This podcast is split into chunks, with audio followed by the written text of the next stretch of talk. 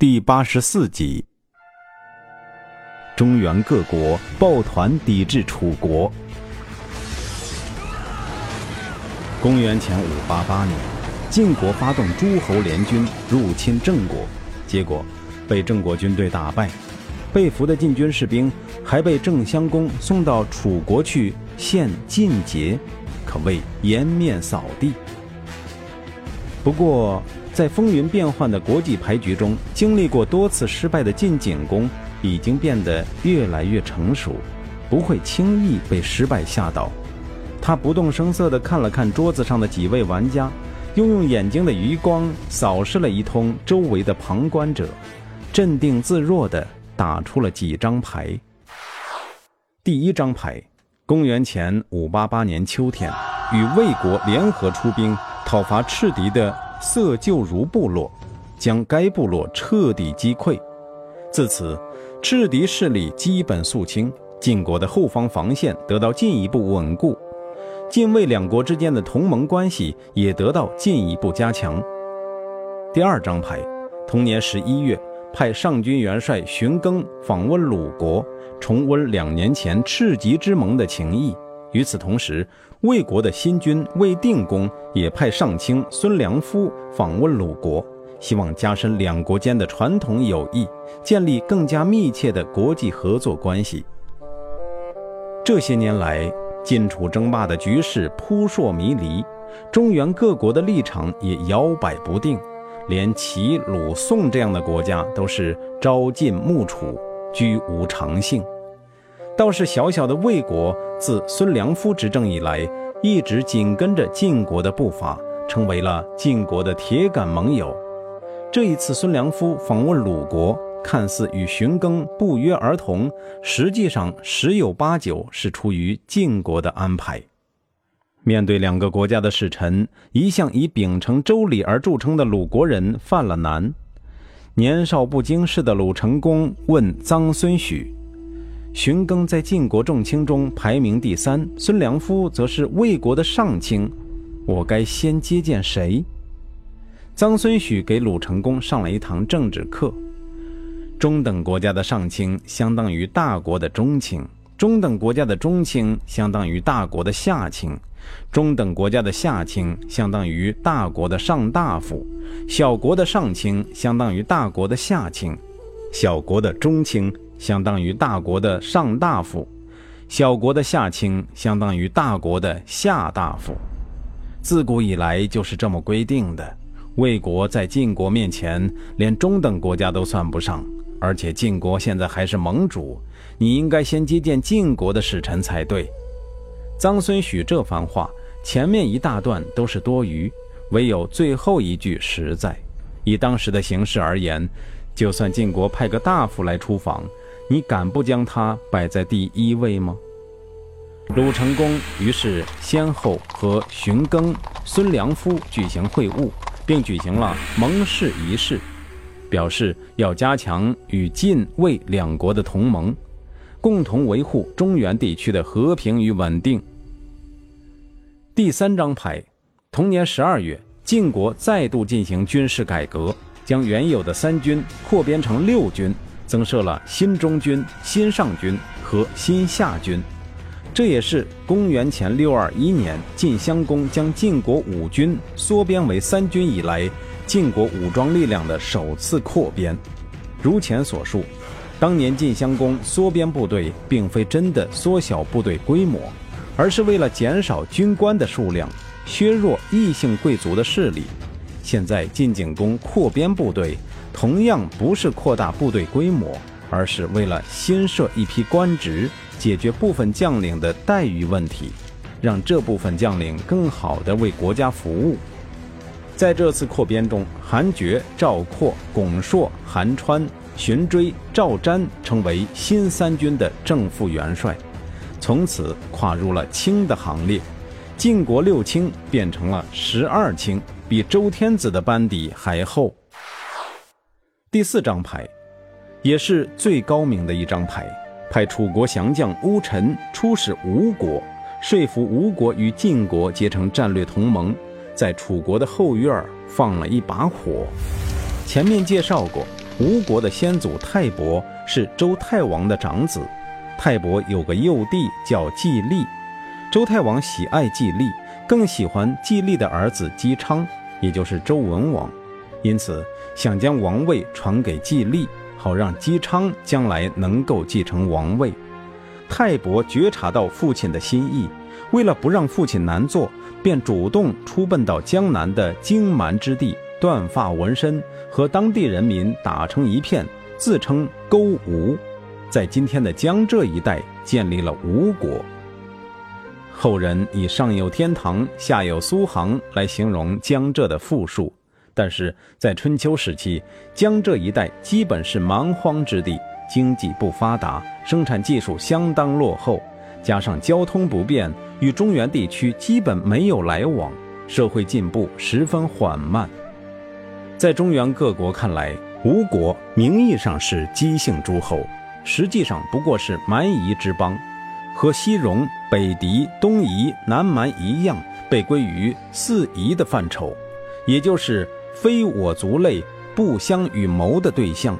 即便是南方的楚国，也是到了楚庄王年代，将势力扩张到今天的安徽一带，才与吴国有了初步接触，并且与吴国结成了同盟。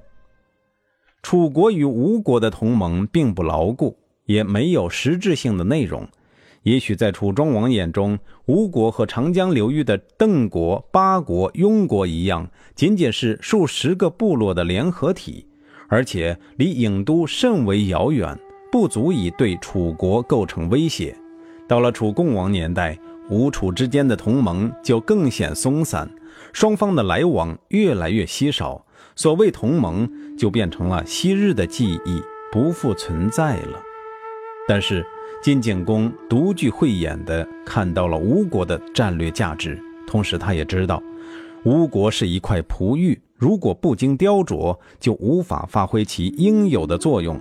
他派乌臣出使吴国，除了一封要求交好的国书，还带上了众多代表中原先进生产力的礼物，包括书简、农具、谷物、兵器，更重要的还有一个庞大的军事顾问团。兵车三十乘。在乌臣来到吴国之前，吴国人是不会使用兵车的。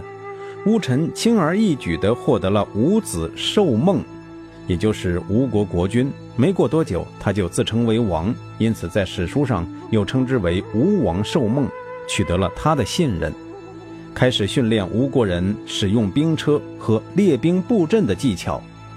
出访的使命完成之后。乌臣回晋国复命，将军事顾问团的一半人员留在吴国，继续训练吴国人作战。为了加强晋吴两国的联系，乌臣还命自己的儿子胡庸长期留在吴国，在寿梦的宫廷中担任了外交官员，随时通报双方消息。乌臣这样卖命地为晋国工作。一方面是为了报答晋国的收留之恩，另一方面也是出于个人恩怨。据《左传》记载，公元前五九五年，楚庄王率领大军包围宋国的国都商丘，迫使宋国签订城下之盟。在这次战役中，楚国大将公子婴齐功劳甚重，他向楚庄王请求将申县和吕县的田地赏赐给他。楚庄王准备答应，时任深县县公的乌臣劝谏说：“不可，这些田地是申吕两县之所以成为县的基础，也是国家税收和兵役的重要来源，同时还是楚国防范北方大敌入侵的屏障。如果将田地赏赐给大臣，等于撤销这两个县，晋国和郑国的军队就可以长驱直入，直抵汉水流域了。”乌臣身为深县县公，不希望深县的利益被公子婴齐染指，也是人之常情。而且他这话说的有道理，楚庄王一听就明白了，于是拒绝了公子婴齐的请求，而赏赐给他其他地方的土地。公子婴齐因此对乌臣怀恨在心。公元前五八九年，楚庄王带兵入侵陈国。以为陈灵公报仇的名义杀死夏征舒，楚庄王本来想将夏征舒的母亲夏姬赏赐给公子策，被乌臣劝阻。到了公元前五八九年，乌臣却带着夏姬私奔到晋国，感到被耍的公子策因此怨恨乌臣。公子婴齐和公子策多年来担任楚军的主要将领，在楚国是权倾一时的人物。楚共王即位后，这两个人一致要求惩罚巫臣的叛逃行为，将留在楚国的巫臣家族成员全部杀死，并且瓜分了他们的家产。巫臣在晋国得到这个消息，派人给公子婴齐和公子策送了一封信，说。你们以谗言和贪婪服务于君王，而且滥杀无辜，我必定要使你们疲于奔命，直到累死。吴臣这话不是说着玩的，在他的悉心经营之下，吴国的国力迅速增长，连续征服了原本臣服于楚国的朝国、徐国、周来国等小国。公子婴齐和公子策为了救援这些国家。一年七次出征，仍然不能阻止吴国的扩张势力，只能眼睁睁地看着寿梦将楚国东部的蛮夷部落席卷而去，全部纳入吴国的势力范围。吴国一跃而成为南方大国，也为后来的吴越争霸写下了注脚。公元前五八八年底。齐顷公放下大国元首的架子，不远千里从山东跑到山西，正儿八经地朝觐了晋景公。对于晋景公来说，这件事的重大意义是不言而喻的。齐、楚、晋、秦并称当世四大强国，就算是晋文公、晋襄公在位的时候，晋国的势力如日中天，也不曾见齐国国君前来朝觐呢。得意之余，晋景公不禁对齐顷公充满了感激，也深深为自己去年派巩硕到洛邑献齐节的鲁莽行为感到后悔。两国元首相谈甚欢，冰释前嫌，举行了隆重的授玉仪式。晋景公立于西街，齐顷公立于东街，中间隔着一个中庭。齐顷公手捧美玉，庄重地献给晋景公。晋景公接受之后，打礼互拜，但是就在这一历史性的时刻，发生了一件意外的事儿。只见担任东道国礼宾的细客低着头，快步穿过中庭，走到齐顷公面前说：“您不远千里来到晋国，是因为妇人调笑下臣所致，寡君哪里敢当？”细客这句话。自然还是报复当年在临淄所受的侮辱。其实站在细客这个角度，当年临淄的外交风波发生之后，他当上了晋国的中军元帅，将齐国排除在断道会盟之外，又带领晋军在安之战中打败了齐军，逼迫齐顷公俯首认输。再怎么说也算是报仇雪恨了。现在两国元首握手言和。他又跳出来旧事重提，给人的感觉就太小气了，而且有公报私怨之嫌。当时晋国大夫苗奔黄在堂下见到了这一幕，暗地里对人说：“稀客知勇而不知礼，仗着自己功劳而羞辱国君的客人，这样能长久吗？”当天晚上，晋景公举行盛大国宴，招待齐顷公。韩厥上前给齐顷公祝酒，齐顷公觉得这个人很眼熟，不由得多看了他两眼。韩厥说：“您想必认识我吧？”齐顷公再仔细一看，认的是当年在画不住山下放走自己的人，说：“哎呀，当时你穿着戎装，现在穿着礼服，还真没认出来呢。”韩厥恭恭敬敬地举起酒杯，说。我们在战场上拼死厮杀，不敢爱惜自己的生命，为的就是两位君主在堂上把酒言欢呐。细客鲁莽而失礼，韩厥则巧妙地弥补了细客的过失，既未伤及细客的面子，又让齐顷公听着很舒服。在春秋时期的外交场上，满腹诗书的卿大夫们风度翩翩，才思敏捷，引经据典，应对得体。就算与古希腊那些巧舌如簧的政客相比，也毫不逊色。细客为自己的鲁莽付出了代价。此后不久，晋景公便安排他退居二线。另有一种说法是，细客在安之战中落下了后遗症，不久便身亡了，由栾书担任了中军元帅。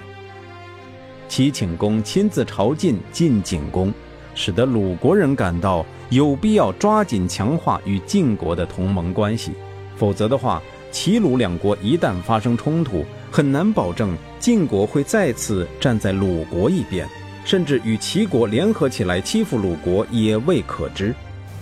公元前五八七年夏天，年轻的鲁成公也跋山涉水，坐着马车一路颠簸来到绛都，朝觐了晋景公。也许是因为鲁成公太年轻，晋景公不屑与他对话。又或者是因为鲁成公来得太晚，让晋国人感到不够殷勤。总之，这次会面极其糟糕。不但没有举行授玉仪式，晋国群臣对鲁成功一行的接待也是不冷不热，可以用“不敬”二字来概括。陪同出行的季孙行父暗地里对鲁成功说：“晋侯恐怕有灾难了。诗上说：‘敬之，敬之，天为险思。’”命不易哉，意思是谨慎呐，谨慎。天命有常，得到天命不容易呀。晋侯既然想称霸天下，他的天命就在诸侯身上，岂可不尊重诸侯？回到鲁国，灰头土脸的鲁成公便决定改换门庭，要派人去楚国请求交好，而与晋国绝交。对这种过家家式的外交政策，鲁国的群臣都表示反对。季孙行父劝鲁成功：“晋侯虽然无礼，但我们没有必要跟他闹翻。晋国国家强大，群臣和睦，又靠近鲁国，诸侯都听命于他，还不可以背叛。古话说：‘非我族类，其心必异。’楚国虽然也强大，但不是我们的同族，难道肯真心对我们吗？”季孙行父的意思是，晋国姬姓，鲁国也是姬姓，好歹算是一家人，有些事情就忍忍吧。季孙行父既然这么说，鲁成公也不敢再表示异议。整个鲁国的大权都掌握在三桓手中，季孙行父的意见就代表了三桓的意见，听着就是了。公元前五八八年入侵郑国的战争还产生了另外一个后果。长期在夹缝中求生存的郑国人，仅仅凭借自己的力量就打败了以晋国为首的多国部队，不觉自信心倍增，民族自豪感随之复苏，对远在郢都的楚共王也就没那么小心谨慎了。公元前五八八年夏天，郑襄公派公子去疾讨伐许国，理由是许灵公没有到郑国来朝觐他。